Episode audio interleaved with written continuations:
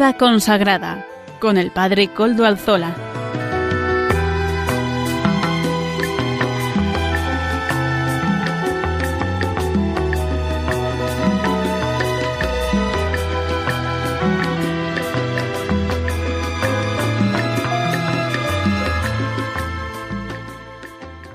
Buenas tardes, hermanos, amigos y oyentes.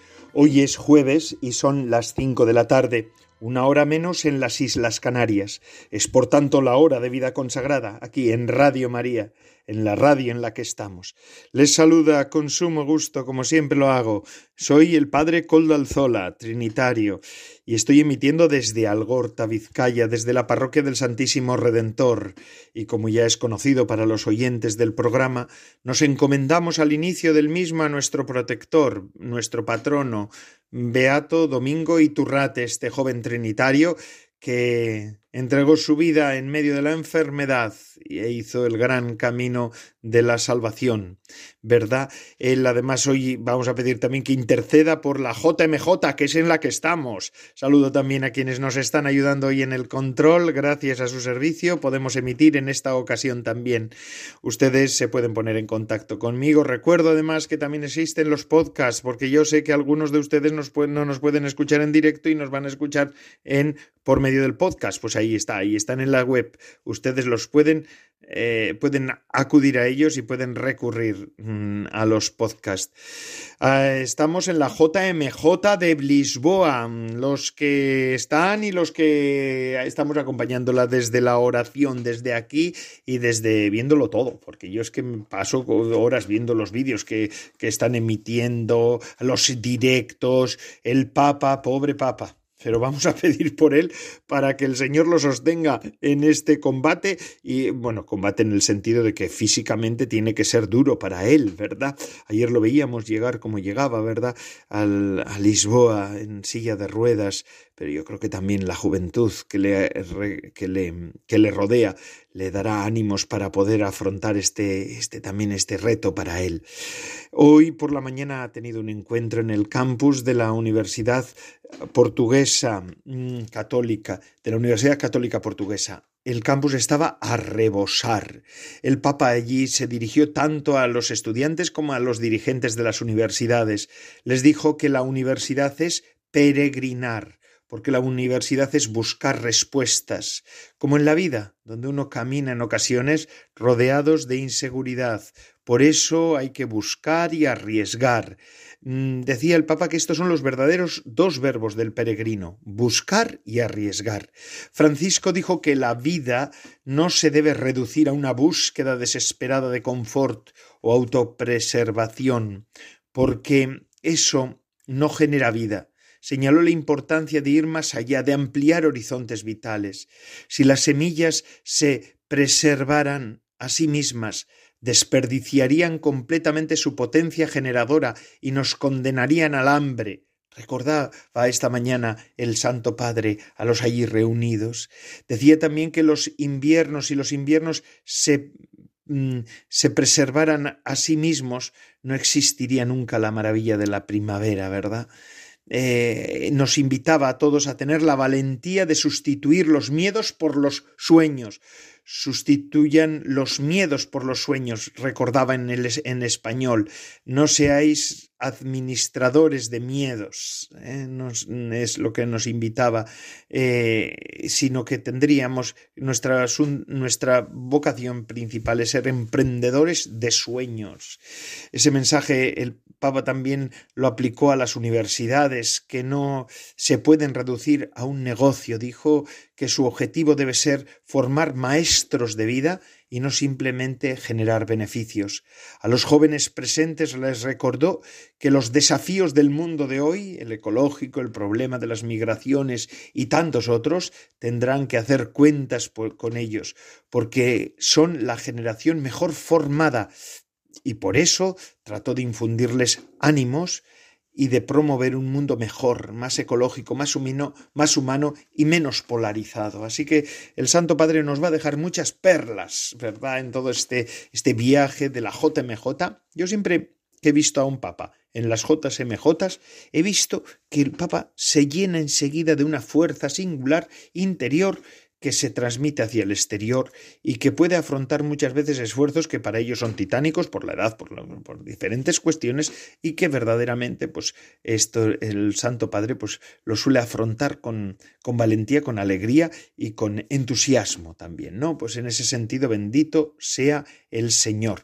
Y vamos a dar gracias a Dios por este viaje de la JMJ, primero porque se ha celebrado, porque se está celebrando y en segundo lugar, como no, también yo creo que tendríamos que dar gracias a Dios y pedirle por los frutos de este viaje de la JMJ, por esta JMJ. Una más, pero no es una más cualquiera, sino que es una que verdaderamente nos llena de alegría a todos los cristianos y en este caso a nosotros, los católicos también. Y además como Portugal es nuestro país vecino, los vecinos más cercanos, pues vamos a tenemos, nosotros nos tenemos que volcar. Bueno, el número de peregrinos españoles que se han acercado y que se van a ir acercando estos días a la JMJ es, es extraordinario, así que bueno, pues es así como nos estamos, esto va, va, va va en aumento, bendito sea, Dios sostenga a estos hermanos nuestros y a todos los peregrinos y a todos los jóvenes, ¿verdad?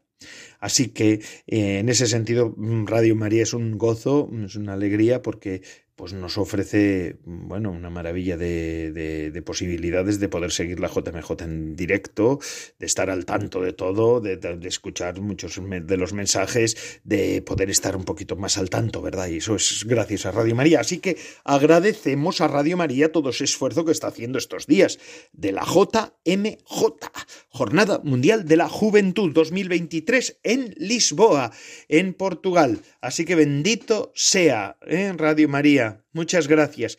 Y vamos a escuchar, antes de seguir con el programa, cómo podemos ayudar en todo este proyecto de evangelización que es Radio María. Todos podemos estar aquí implicados. Radio María nos llama y nos sostiene con su oración, pero nosotros también tenemos que sostenerla con su oración y con su enseñanza y con todo. Radio María nos sostiene, pero nosotros también tenemos que sostenerla. ¿Con qué? Con nuestra ayuda. Y con de unas maneras muy claras. Ahí nos invitan. Vamos a escuchar cómo nos invita Radio María a, eh, pues a, a sostenerla también y a acompañarla. Venid a mí, todos los que estáis cansados y agobiados, y yo os aliviaré, nos dice Jesús. Sí, el Señor quiere darnos el auténtico descanso que consiste ante todo en vivir unidos a aquel que nos regala la paz del corazón, desde la certeza de ser amados incondicionalmente por Dios. El tiempo veraniego es una magnífica ocasión para dedicar más espacio al encuentro con Él en la oración y para ejercitar la caridad a través de las obras de misericordia. Un tiempo también para evangelizar pues no podemos guardarnos el amor de Cristo para nosotros. Por eso te invitamos a hablar de Radio María con las personas con quienes te encuentres en este verano. Ayúdanos a seguir transmitiendo la buena noticia con tu oración, compromiso voluntario y donativos. Puedes informarte de cómo colaborar llamando al 91 822 8010 o entrando en nuestra página web radiomaria.es. Ven con Radio María al corazón de Jesús, nuestro auténtico descanso.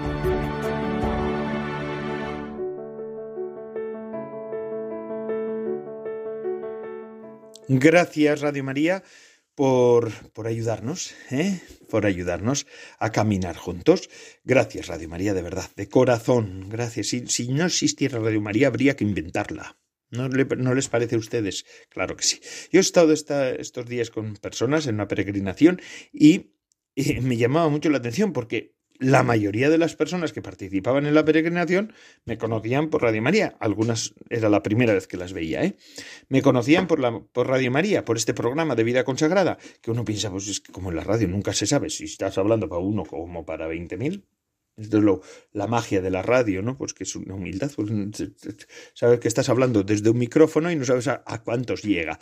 Pero el asunto es que además eh, eh, muchos de ellos te decían, gracias a Radio María puedo vivir, puedo seguir formándome, puedo estar al día, ¿no? Bendito sea. Así que gracias, Radio María. Sigamos adelante, porque Radio María no puede fallar, no nos puede fallar en este momento de la, la situación de la Iglesia. No nos puede fallar Radio María.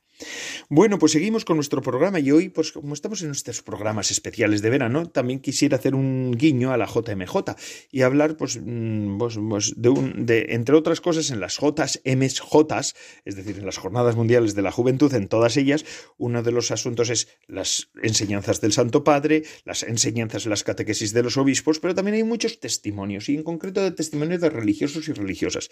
Y buscando en el baúl de los recuerdos, ¿verdad? Uh, que decía aquella, pero nosotros no vamos a decir uh, sino decimos que buscando en el baúl de los recuerdos nos encontramos con el testimonio de una hermana que además después ha hecho más elocuente, igual alguna de ustedes, alguno de los oyentes nos va a escuchar, lo habrá escuchado o lo habrá escuchado hablar sobre ella. Hoy quiero presentarles el testimonio de la hermana Claire Crockett, ¿verdad?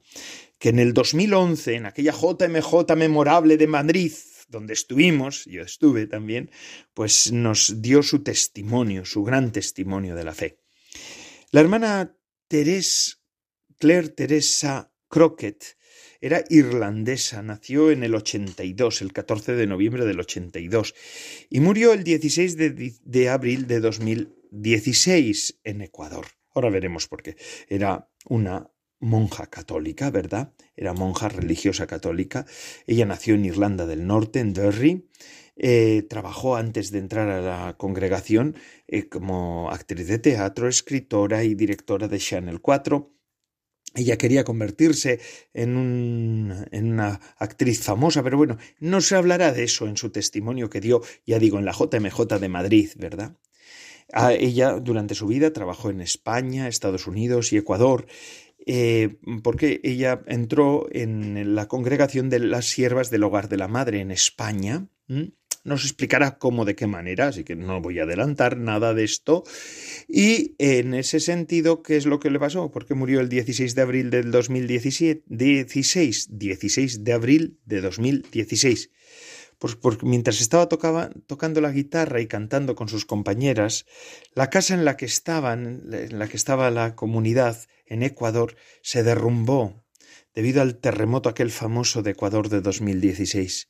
Horas más tarde fue encontrada sin vida bajo los escombros y murió a causa de politraumatismos en una comunidad de Río Chico, Puerto Viejo, en Ecuador. Verdaderamente un testimonio, no por cómo murió, sino que esto es como el, el, gran sello que el Señor da, ¿verdad? El Señor a veces hace las cosas extraordinariamente bellas. Y en el, tema de la, de la hermana Claire lo podremos ver. Y a mí me gustaría rescatar este testimonio de 2011 para que ustedes lo puedan escuchar, porque además es un testimonio de vida consagrada de esta hermana nuestra. Bendito sea. Vamos pues a escuchar a la hermana Claire Crockett en la JMJ de 2011 en Madrid. Pues adelante, hermana. Vamos a escucharte. Bueno, esta es mi historia de cómo he quemado las rosas, ¿no? A ver, eh, me llamo hermana Claire, soy de Irlanda del Norte. Eh, tengo 28 años, entré de sierva cuando tenía 18 años y em, desde niña llamaba la atención por mi santidad. O sea, la gente me miraba y, y decían, ojalá esta niña podría ser mi hija, pero a ver, me acuerdo cuando conocí el hogar de la madre y ni sabía, tenía 17 años y no sabía lo que era la Eucaristía, no sabía que Jesús ha muerto por mí en la cruz. Eh, y yo eh, fui a colegio de monjas cuando era pequeña y siempre me decían, yo siempre estaba hablando cuando ellos estaban hablando, no en plan mal, simplemente porque hablaba mucho y siempre me decían, eh, Claire, tú eres, empty vessels make a lot of noise, ¿qué es lo que, que ¿cómo se dice vessel? Vasija un cacharro vacío hace mucho ruido, siempre me decían eso, ¿no? Eh, entonces, igual ellos me enseñaban la verdad, pero yo estaba tan en las nubes que, que no escuchaba, supongo. Eh, y como era muy habladora y siempre, yo qué sé, cantaba y cosas así, pues yo supongo que las profesoras, los profesores veían a mí un, talento que yo no sabía que tenía. Y digo esto porque yo siempre quería ser actriz famosa, ¿eh? y no solamente famosa en Irlanda, sino mundial. Y además tenía mucha confianza, ¿no? Eh, que eso es lo que quiero hacer y lo voy a hacer, o sea es así de, claro. Y entonces supongo que este ha sido basado en lo que mis, profesores dirían, no, y tú vas a ir muy lejos, aunque eres un básico vacío. Pero eh, entonces cuando yo tenía 14 años yo empecé en una agencia de actrices, tenía un manager eh, que me han hecho un contrato y todo esto. ¿Y qué significa tener un manager? Pues cuando hay una película o buscan una presentadora para la televisión, pues te llaman y tú vas ahí, haces una audición, eh, te, te, contratan o no. Entonces, cuando yo tenía 15 años, tenía mi primer trabajo de presentadora en el Canal 4 de la televisión de Irlanda y Inglaterra. Eh, y era un programa que se llama, a ver, la traducción en español sería Espabila, ¿no? Espabilate. Eh, que lo ponían a las diez y media de la mañana los domingos. Y después tenía un trabajo como presentadora en otro programa también en el mismo canal. Y cuando tenía 17 años me han llamado para ser presentadora en un canal muy grande que se llama Nickelodeon. Yo no sé si lo tienen. ¿Sí? Eh, cuando tenía 18 años eh, he hecho una película, no muy buena, entonces no digo siempre el nombre de la película.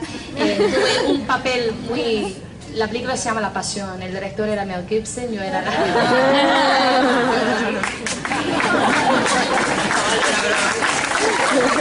era una película que no era muy buena, no tenía morales muy buenos, no era una, una película política basada en Irlanda, como por ejemplo en El nombre del padre, tipo así, ¿no? Eh, mucha violencia, mucha agresión, que produce mucho, mucho odio, ¿no? Eh, tuve un, papel muy pequeño porque para ser famosa tienes que empezar poco a poco, no es de la noche a la mañana llegas a Hollywood, ¿no? Entonces cuando tenía 18 años tenía este papel en la película que después abría puertas para tener eh, más papeles en otras cosas muy grandes. Eh, yo siempre era muy cabra loca, eh, en el colegio siempre estaba haciendo la payasa, oye Claire, imita al profesor, entonces siempre imitaba a las profesoras, eh, no hacía mis deberes, otros los hacían, en, cambio yo les daba dos cigarrillos, ellos me hacían los deberes y cosas siempre estaba hablando. entonces nada, a mí me gustaba mucho la fiesta, la discoteca, la marcha, y cuando tenía 17 años salía desde que tenía, vamos, muy joven, ¿no? Al mundo de malo, ¿no? del ambiente malo, de las discotecas, de una edad muy pequeña, bueno, 12, 13 años. Y cuando tenía ya 17 yo tenía un problema con, con el alcohol eh, y sí, un problema bastante gordo. Entonces digo todo esto para que sepáis eh, en qué ambiente estaba yo cuando, cuando un día mi amiga que se llama Sharon Doherty, eh, Sharon Doherty, como dirían aquí, eh, me llamó y me dijo, me dijo, Claire, ¿quieres ir a España? Porque, y además está pagado, ¿eh? está todo pagado. Y yo, para mí España era lo que yo he visto en la televisión. Yo me acuerdo viendo un programa que se llama Ibiza, o sea, era sobre Ibiza, y era un grupo de gente que iba a Ibiza y ahí pues lo pasaban, vamos, a tope ahí, ¿no? Las playas, las discotecas, vamos, la marcha. Entonces, como yo o sea, me encantaba todo esto, digo, claro que sí, o sea, estoy allí, madre mía, gratis, no me lo puedo creer. Entonces me dijo, eh, y este es una jugada de la Virgen María, ¿eh? porque ya verás lo que pasó. Eh, me dijo que todas las que querían ir a España y que tenían que recoger el billete, tenían que ir a una casa para recoger el billete, ¿no? Entonces me dio la dirección que ella iba a estar, que otra chica también iba a ir, iba a estar. Y yo, ¿pero quién ha pagado el billete? Y ella me dijo el nombre de un hombre que yo conocía, que era un hombre bueno, pero vamos, yo no pensaba que este hombre iba a venir con nosotras. Bueno, total, fui a la casa, llamé a la puerta y un hombre que tenía como, o sea, muy mayor, tendrá, yo qué sé, 40 años o... No, 40, 50 años, abrió la puerta y yo decía, oye, Sharon Dory, mi amiga, me dijo que todos los que van a ir a España tienen que venir aquí a recoger el billete de, de avión me dijo, sí, sí, pasa, pasa. Y me llevó al comedor y cuando entré ahí debían estar rezando el rosario o algo, pero había un grupo de 30, 35 personas eh, de edad madura eh, ahí rezando el rosario. Y yo, ¿vosotros vais a España? Y todos, sí, hija, vamos a una peregrinación. Y yo, o sea, creo que en este momento eh, empecé a tener un problema en este ojo, porque digo, pero ¿cómo que peregrinación? Primero, o sea, esto no significa que tienes que ir a misa todos los días. Yo no sabía lo que era peregrinación, pero me sonaba algo de de a misa, vamos. Y mi amiga que estaba sentada en el sofá decía, ¿qué no te lo he dicho? Pero es un monasterio, el lugar de la madre. Y yo, digo, no, digo, yo no voy. Inmediatamente yo le he dicho que yo no quería ir. Y me dijo, Claire, tu nombre, o sea, está en el billete. Sabes que para cambiar un billete es perder dinero y todo esto. Y entonces yo tenía que ir, o sea, tenía que ir.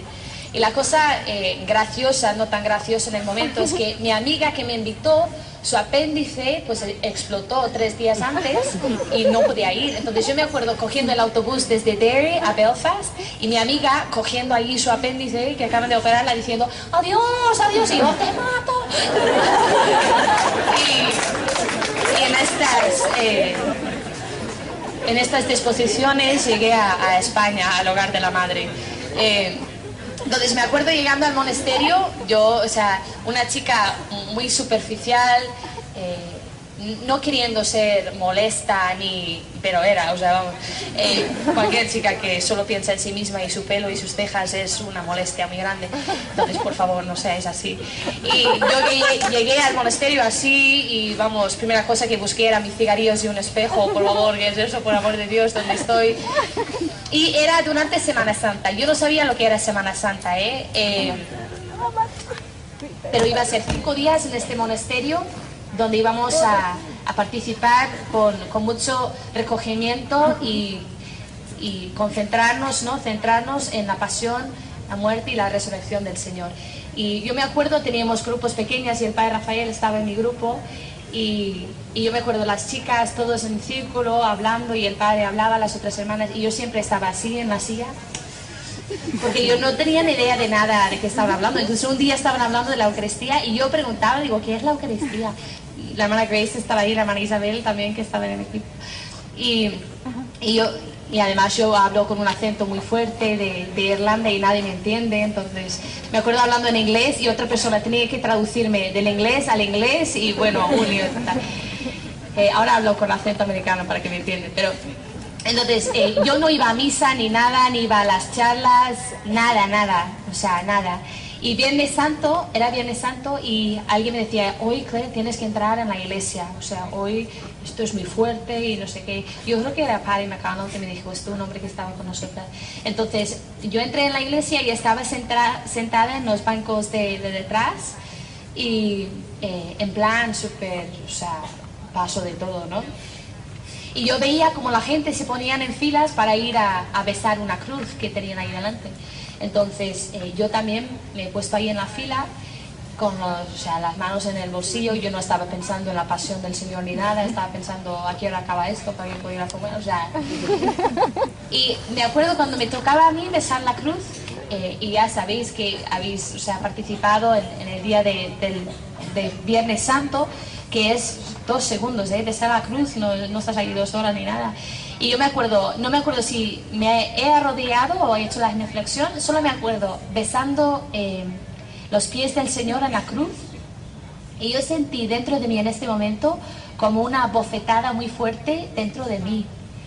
Eh, y como que Dios me mostraba que, que era Dios en la cruz y que era la única manera que yo podía consolar lo que yo estaba viendo en la cruz era, era con mi vida.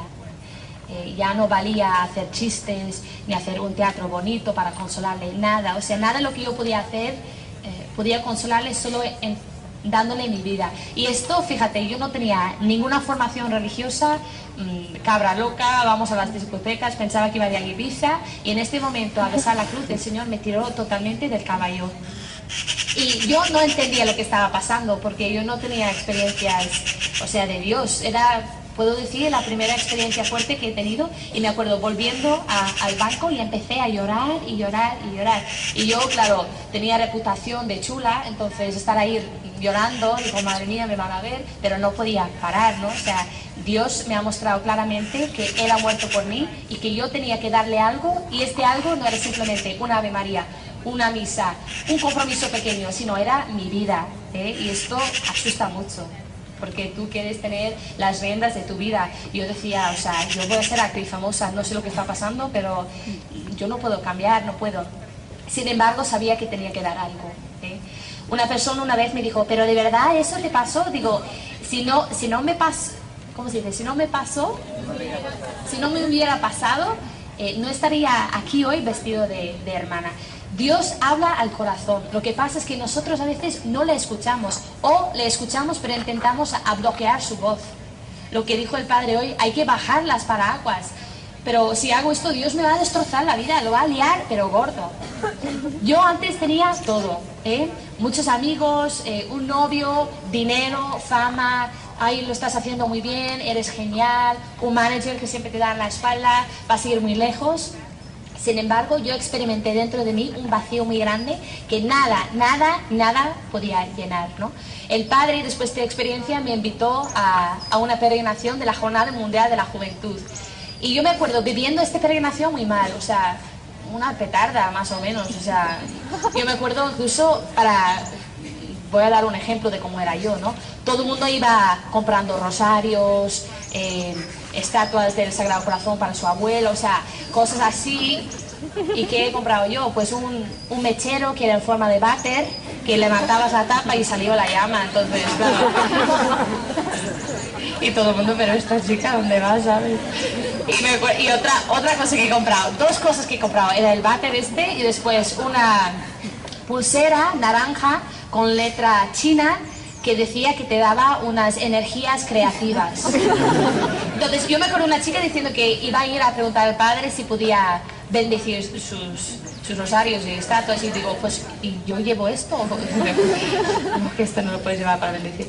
Entonces, eh, en este, fíjate, en este plan estaba yo en esta peregrinación y una peregrinación es un tiempo de gracia muy fuerte, ¿eh? Y puedes ir de aquí y estar, como dijo el Padre hoy, exactamente igual. Esta es una oportunidad que Dios os está dando para cambiar la vida, ¿eh? Y eso no significa que tienes que ser curas y monjas, pero sí tienes que daros a Él como Él quiera, ¿no?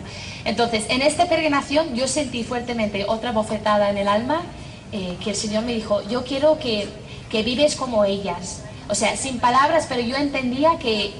eh, que yo tenía que vi- vivir la vida de las hermanas, que Él me estaba llamando a eso. Yo sabía que tenía que dar mi vida, pero ahora me estaba eh, mostrando cómo lo tenía que dar, como, como las hermanas, en pobreza, castidad y obediencia. Por supuesto, inmediatamente yo he dicho no al Señor. O sea, yo no puedo vivir sin cigarrillos, yo no podía vivir sin discotecas, yo no podía vivir sin, bueno, una lista de cosas que, por favor, no, no, no. Y además, Dios, yo no sabía, yo no sé si tú sabías que yo voy a ser actriz famosa, o sea, que esto no me lo puedes pedir, o sea, para nada, ¿no? Entonces, yo tenía 17 cuando me pasó esto. Regresé a Irlanda un año para terminar los estudios en el instituto y todo esto. Y en este año recibí dos gracias muy grandes que me hizo reaccionar. Eh, como decía antes, yo bebía mucho, me gustaba mucho la marcha, las discotecas y todo esto. Y una noche en una discoteca yo sentí fuertemente, o sea, realmente, la mirada del Señor allí en un baño de, una discoteca, cuando estaba yo eh, mal, ¿eh? mal. ¿Eh? O sea, yo estaba a punto de vomitar porque yo bebía tanto que no controlaba. Entonces, ¿qué pasó? Que siempre estaba en un estado eh, bastante mal. Un estado que al final siempre me tenían, dos hombres tenían que siempre llevarme desde donde estaba a la calle. Y muchas noches yo estaba en la calle como una, con 18 años, como una, una pobre chica, ¿eh? muy, muy triste, muy triste. Y una noche, ahí en el baño de, de una discoteca, cuando yo pensaba que iba a vomitar, yo sentí fuertemente la mirada del Señor eh, y dentro de mí yo oía la- el Señor que decía, ¿por qué me sigues heriendo? Y alguien el otro día me, me preguntó, ¿pero cómo, cómo lo sentías? ¿Cómo era? Y yo decía, no sé si habéis visto la película de la Pasión, pero cuando yo la he visto la primera vez, hay un momento que el Señor está en Getsemaní y Judas va a, a darle el beso. Y el Señor le mira con una mirada de, de amor, pero de, de dolor. O sea, tú eres mi amigo, ¿cómo me haces eso, sabes? Y ese es lo que yo sentí. ¿eh? Y lo sentí tan fuerte, una persona mirándome, que yo, yo estaba en un baño, había tres baños, yo estaba en el medio, y yo pensaba que una amiga mía estaba en el otro baño, encima del váter, mirando si yo estaba, si estaba bien o no. Tan fuerte era eh, esta mirada. Y las palabras del Señor en una discoteca, ¿por qué me sigues heriendo? Después, eh, eh, este, este año es cuando yo he hecho la película y tenía que ir a Inglaterra y te ponen en, en hoteles muy grandes, o sea, te pagan, vamos, dinero solo para que tú estás allí. vas a comer con, gente famosa, con directores, conoces mucha gente, da muchas eh, posibilidades y todo esto. Entonces yo me acuerdo una noche yo estaba en el hotel y estaba sentado en la cama y estaba mirando mi horario para el día siguiente, que decía aquí un, un chauffeur, ¿cómo se dice? Chauffeur, un chauffeur tendría a recogerme, no sé qué, llevarme para hacer, bueno, total.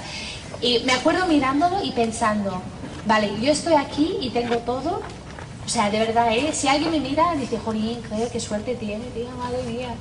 Y yo sentía como que nada que yo podía tener, nada me podía llenar, ni, ni éxito, ni fama, ni amor humano. Todo me parecía que llegaba a un, un límite, que, que no, o sea, que hay algo más. Yo sabía que el Señor me llamaba para hacer suyo en las sierras del hogar de la madre, eh, a, darle mi vida para que otros le pudieran conocer y yo le estaba como, qué sé, poniendo otras cosas delante de él, ¿no? Entonces en este momento yo he hecho, eh, como dijo eh, Santa Teresa de Ávila, hay que hacer una determinada determinación de decir, vale, ya, o sea, o lo hago o me muero, o sea, es así, o lo hago o me muero. Entonces esto pasó, en, estaba haciendo la película en marzo, febrero, algo así, y yo sabía que cuando terminé el instituto ya iba a ir yo a España a, a dar todo al Señor. Cuando lo dijo en el, en el instituto, vale chicas, tengo algo que deciros. Bueno, todos venían y tal. Bueno, es que voy a ser monja. La carcajada que había, o sea, era, producía sordera. Todos, ¡ah! Si vosotros pudierais ver 50 chicas y de las 50 chicas que hay, alguien te dice, elige la que no va a ser monja. Dirías, la que estaba hablando ahí o gritando, haciendo la cabra loca, era yo, ¿eh? Entonces, eh, mis amigas, estás loca, no sé qué. Mi amiga Sharon, que me había invitado a la Semana Santa, antes de ir a Irlanda, me dijo, Claire, yo solo quiero decirte una cosa como amiga tuya estás destrozando tu vida. Así me dijo. Bueno, mis amigos vamos llorando, mi familia no entendía nada, porque yo no bebía muy coherentemente, decía que iba a ser monja, pero claro, lo decía con una cerveza en una mano y cigarrillo en la otra. Entonces pero tú dónde vas, a ti te van a echar en dos semanas. Entonces, eh, el Señor me dio una gracia muy grande y una luz muy grande de ver si él me pedía eso, aunque yo era muy débil y, muy pobre y todo lo que quieras, y muy fantasma, eh, él me iba a dar la gracia de hacer lo que él quería de mí.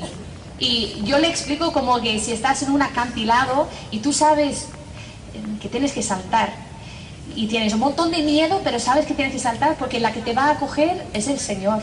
Eh, está en las manos del Señor. Tú saltas, tienes un miedo que para qué, pero sabes que las manos que te van a coger son las manos de Dios. Yo sabía que tenía que dejar mi país, que tenía que dejar todo, esto lo entendí perfectamente, incluso, o sea, sabía que tenía que dejar todo. Y era como si estaba saltando de un acantilado, ya estaba yo perdiendo control de mi vida porque lo estaba dando a Él.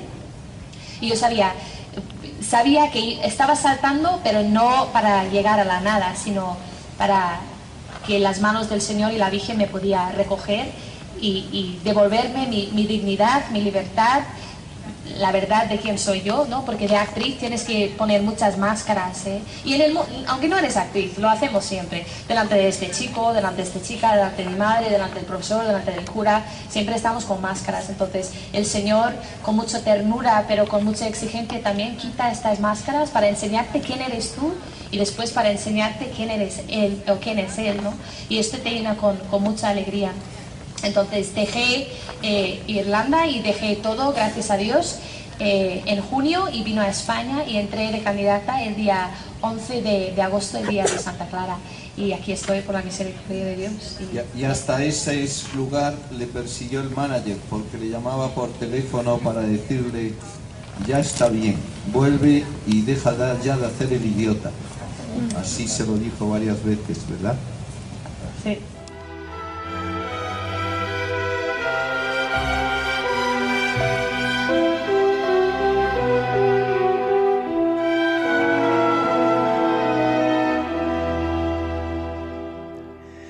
Gracias, hermana Claire Crockett, irlandesa, hermana de las siervas del hogar de la madre, este testimonio, ¿verdad? Impresionante. Y esto lo hacía en el 2011, cinco años antes de morir en el 2016, en aquel, en aquel terremoto que hubo en Ecuador, ¿verdad? En Río Chico, Puerto Viejo, en Ecuador, esta mujer misionera maravillosa, maravillosa, que se está convirtiendo, hay un libro de testimonio, verdaderamente es algo extraordinario esta mujer. Qué bonito, qué bueno es escucharla, ¿verdad? Bendito sea el Señor, bendito sea el Señor. Damos gracias a Dios por estos testimonios y por otros tantos. Y ahora vamos a pasar a la segunda parte del programa, pero nos va a acompañar y como siempre nos va a dar paso, pues la música. Amaro Villanueva. Amaro Villanueva, música para evangelizar, a ver qué nos ofreces hoy. Adelante, Amaro.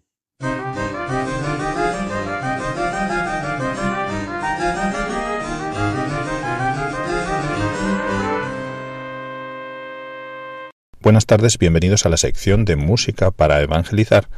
La canción que escucharemos hoy se titula Dios es así, de Samuel Hernández y Benjamín Rivera. Lo escuchamos.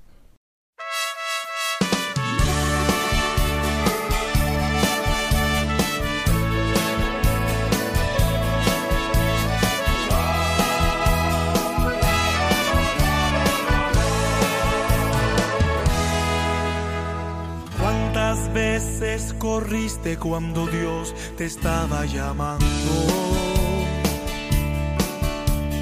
¿Cuántas veces dijiste, ocupado estoy? Fueron los días, los meses y también los años, pero Dios siempre esperando a que tú regresaras. Es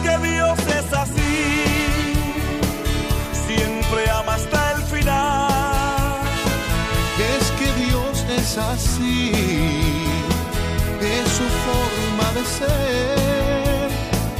Siempre ama hasta el final, siempre ama hasta el final. Y es que Dios es así, yo no lo puedo entender.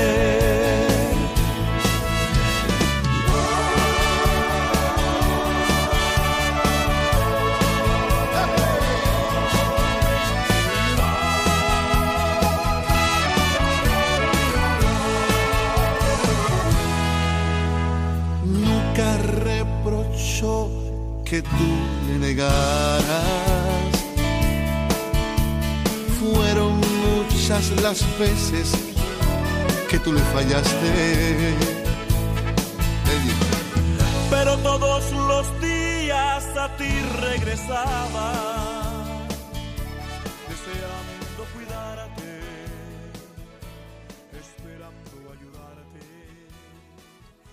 Gracias, Amaro Villanueva, por esta música para evangelizar en este programa de Radio María. Y ahora vamos a pasar, después de la música, después de este parón de la música, vamos a, seguir con la formación, que ya sabéis quién nos la anima, la comunidad de San Juan. La presenta el matrimonio de compuesto por Lourdes Muñoz, economista, bueno, economista, y Salvador Morillas, que es abogado, pero bueno, eso es igual lo que menos importa. Eh, Lourdes, eh, Lourdes Muñoz y Salvador Morillas son los, los colaboradores amigos de la comunidad de San Juan que nos presentan todas las semanas esas meditaciones de la mano de Adrien von Speyer. Eh, necesitamos seguir eh, con el evento fundante de nuestra fe, que es la encarnación, ¿verdad? Eh, y en ese sentido, María es una gran, es, es, la gran sabia, la gran maestra, maestra, la madre del Señor, eh, porque ah, su sí ilumina todo, toda la historia de la salvación. Ilumina, bueno, no sé si necesita la historia de la salvación, es, correcto decir que necesita ser iluminada, que no, pero nos la hace comprender humanamente. Eh, ya saben, estamos haciendo las lecturas meditativas del libro de Anquila Domini, la sierva del señor de Adrien von Speyer, quien fundara en su, en su día la comunidad de San Juan junto con Hans Urs von Balthasar, eh, el, gran teólogo alemán, ¿verdad? Bueno, austria, eh, suizo, perdón, suizo, pero de lengua alemana, ¿no? Hans Urs von Balthasar, que nos hace introducirnos en ese misterio tan grande mariano y mariológico, ¿no? María nos enseña lo que es colaborar con Dios y en ella podemos ver cómo el hombre está llamado a colaborar con él, el ser humano, quiero decir. Y toda la vida de María tiene la forma del sí, del sí que ella dio al Señor. El sí de María tiene la forma de un voto, de un voto que es similar a los votos o que nos, que nos sirve como horizonte para los votos religiosos de la vida religiosa que, que hacemos nosotros, los religiosos, los consagrados, siempre, ¿verdad? Bendito sea. Testimonio de María, el gran testimonio de María. Pues lo escuchamos hoy, de la mano de Salvador Morillas, Lourdes Muñoz, gracias por vuestra colaboración. Buenas tardes, bienvenidos al programa semanal de formación animado por la comunidad San Juan. Presenta el matrimonio Salvador Morillas y Lourdes Muñoz. Buenas tardes a todos. En este tiempo ordinario vamos a seguir con el principio del evento fundante de nuestra fe, la encarnación, siguiendo las huellas de María, la Madre del Señor, a partir de la luz de su sí. Nos guiaremos por el libro Anchila Domini, la sierva del Señor, de Adrien von Speyer, quien fundó, junto con Hans Urs von Balthasar, el Instituto Secular Comunidad San Juan. La semana pasada hemos visto que a una renuncia ilimitada corresponde una fecundidad ilimitada. Es Dios quien forma el sí de María. María nos enseña lo que es humildad. Hoy vamos a profundizar el sí de María y ver que este hágase en mí es colaborar con Dios, que la vida de María tiene la forma de esa colaboración y, finalmente, que esa colaboración tiene la forma de un voto. María nos enseña lo que es colaborar con Dios. Tan solo cuando el sí haya sido pronunciado, ella colaborará en darle forma. Entonces perseverará en ese sí, no como en una cárcel en la que ahora hubiera quedado encerrada, sino todo lo contrario, en la forma liberadora que desde ahora marca todo su ser. Y desde el momento en que lo ha pronunciado, colabora sin cesar en darle forma, sometiéndose perfectamente a Dios en todo, y dejando de este modo que el sí modele toda su existencia. Después de haberse puesto incondicionalmente a disposición de Dios, surge la parte que toca al ser humano. El ser humano nunca queda aniquilado por Dios, siempre recibe una tarea, algo que hacer. ¿Recordáis a Jesús resucitado que pide a Pedro llevar los peces que acaban de pescar según su indicación? Los 153. Él les pide llevar sus peces y en realidad ya tenía peces que estaba preparando a la brasa. Dios, que puede hacerlo todo, pide y se baja para que nosotros podamos colaborar en su creación, en su plan de redención. Eso es un milagro del amor que se complace en dejar que los seres humanos participen en los planes de Dios, que finalmente son sólo los que cuentan. Lo primero que notamos es que María, después de haberse puesto a disposición, colabora sin cesar en dar forma al sí pronunciado. No queda pasiva, sino actúa en el sentido de lo que Dios le ha pedido. Lo segundo es que ella misma, a medida que se somete al designio de Dios, que actúa según su beneplácito, es formada por este sí, que llega a modelar toda su existencia.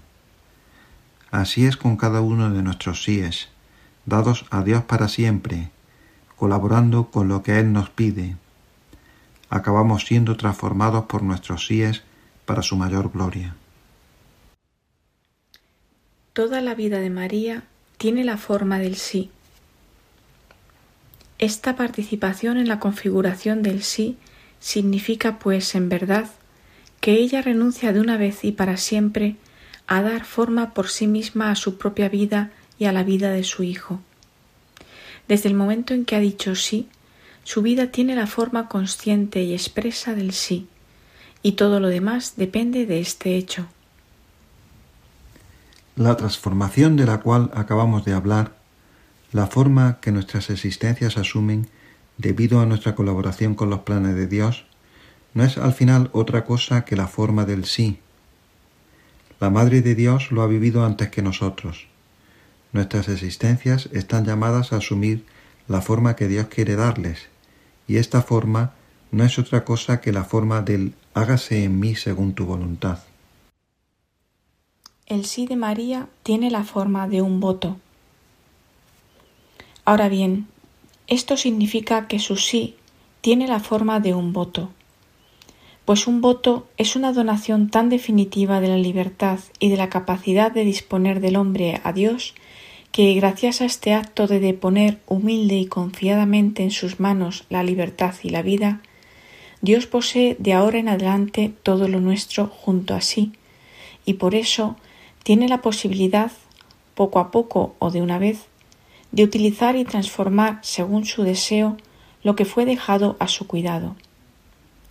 Toda vida cristiana de fe, amor y esperanza tiende hacia esta forma de voto, gracias a la cual todo lo propio es depositado sin reservas y definitivamente en el disponer de Dios, y Dios mismo recibe el permiso de alimentarse y vivir del sí que le fue dado una vez, de apropiárselo sirviéndose de él. El hecho de que Dios se nutra realmente del sí del hombre es lo que hace del voto, en verdad, un voto cristiano que vive de la fuerza del crucificado. Un tal voto fue el sí de la Madre ya desde el principio. Llegamos a un punto muy íntimo de nuestra vida de fe. Este hágase en mí, sin reservas, propio de la respuesta de la Madre al ángel, no es una respuesta temporal, no se agota después de un tiempo, sino que entra en la eternidad. Por este hecho de ser definitivo y sin vuelta atrás, por este hecho de tener total confianza en aquel que ha preguntado por medio del ángel, este sí tiene la forma de un voto. Ahora bien, ¿qué es un voto? Adrien nos lo define de forma muy natural y adecuada. Una donación tan definitiva de la libertad y de la capacidad de disponer del hombre a Dios, que Dios posee de ahora en adelante todo lo nuestro junto a sí, y por eso tiene la posibilidad de utilizar y transformar según su deseo lo que fue dejado a su cuidado. El voto, como lo hemos definido aquí y como la tradición de la Iglesia Católica siempre lo ha entendido, es algo definitivo, algo que desemboca en la eternidad de Dios. Vemos que en María, la Madre de Dios, este voto asume su perfección. Es la respuesta perfecta a la pregunta de Dios, una pregunta que siempre ha estado allí, que sin embargo fue formulada una vez para esta mujer de Nazaret, para una tarea concreta. La respuesta de María fue un voto, es decir, una donación definitiva de la libertad y de la capacidad de disponer del hombre a Dios. Un voto es una donación definitiva entonces, la única forma que corresponde plenamente a la naturaleza humana transfigurada, una naturaleza que ya entra, ya participa de la eternidad, ya que a esta eternidad, con el voto, ella dice un sí definitivo. Así se entiende la importancia que tanto Adrien von Speyer como Hans Urs von Balthasar han dado a los votos en la vida de la Iglesia, en coherencia con lo que han visto en el espíritu toda la tradición de la Iglesia y con lo que tantos santos y santas han testimoniado. Los votos son el medio que nos es dado para ponernos en las huellas de María, para entrar ya ahora en la eternidad de los planes de Dios para el mundo y su Iglesia. Con esto terminamos hoy nuestra lectura y comentario del libro de Adrien von Speyer, Anchila Domini, la sierva del Señor. Este libro, de donde son extraídas las meditaciones que acabamos de escuchar, se puede descargar en la página web baltasarspire.org. Les esperamos el próximo jueves para seguir con las contemplaciones marianas de Adrien von Speyer. Les saluda el matrimonio Salvador Morillas y Lourdes Muñoz. Buenas tardes a todos. Muchísimas gracias, Salvador Morillas, Lourdes Muñoz, por estas palabras, este, este testimonio de María, esta, esta, este camino. Gracias a ustedes, pues podemos entrar cada vez más en, el, en todo el proyecto que supone este libro, eh, esta obra de, de esta gran mística Adrienne von Speyer, que fue cofundadora junto con Hans Urs von Balthasar de la Comunidad de San Juan, el Instituto Secular de la Comunidad de San Juan. Gracias, gracias de verdad. Y ahora vamos a acabar ya casi casi el programa y estamos para acabarlo, pero antes de acabarlo, antes de despedirme, quisiera hacerme eco también del encuentro con eh, el, que el Papa tuvo ayer por la noche, que fue el último, el Papa llegaba al último encuentro de su primer día en Lisboa, eh, pues al monasterio de los Jerónimos, ¿verdad? Allí se encontraba con un grupo de, obispos, sacerdotes y otros miembros de la Iglesia, también de la vida consagrada. Lo recibieron el patriarca de Lisboa, el presidente de la Conferencia Episcopal Portuguesa y el párroco del templo. Ya allí en el presbiterio, donde él se sentó para poder dar la conferencia, durante la homilía en el rezo de las vísperas, eh, Francisco hizo alusión a las dificultades que atraviesa la Iglesia en países tradicionalmente cristianos y que llevan a una sociedad secularizada y alejada de la fe. Este es el tema que quiso eh, tratar el, el Papa en ese último encuentro del primer día.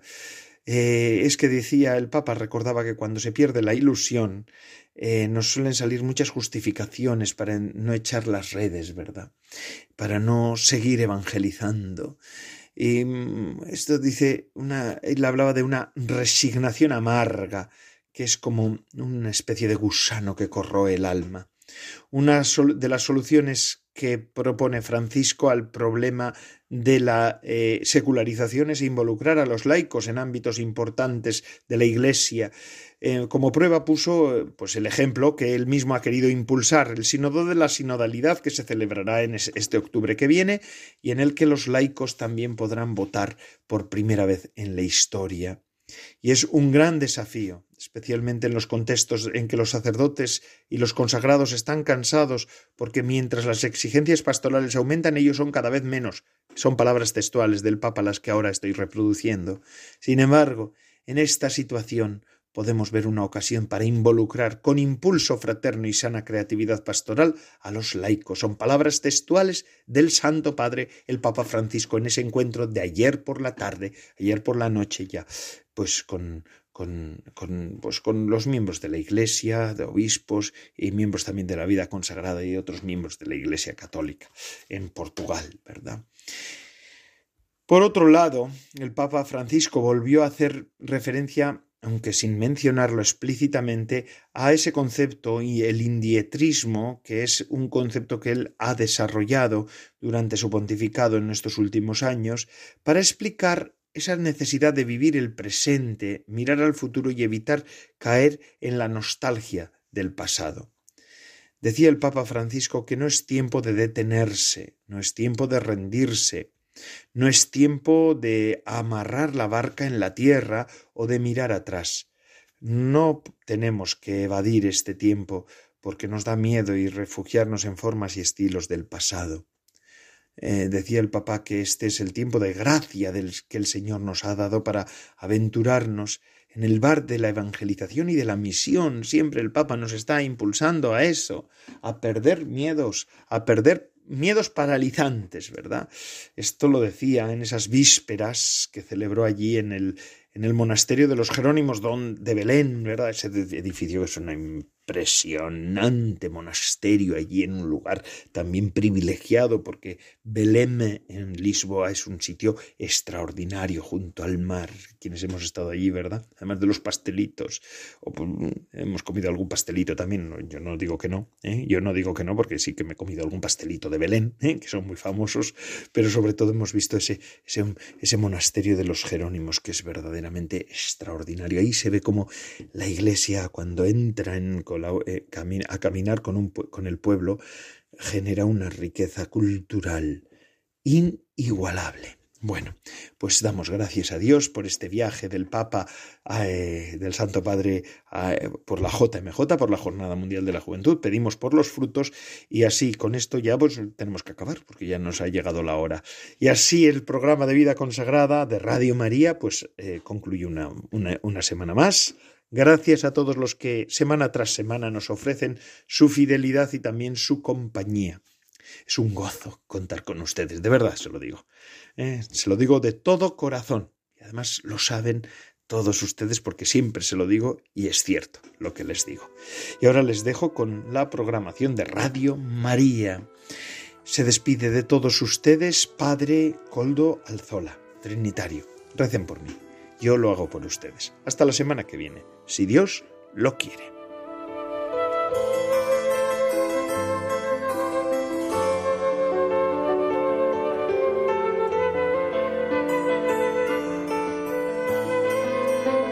Vida consagrada con el Padre Coldo Alzola.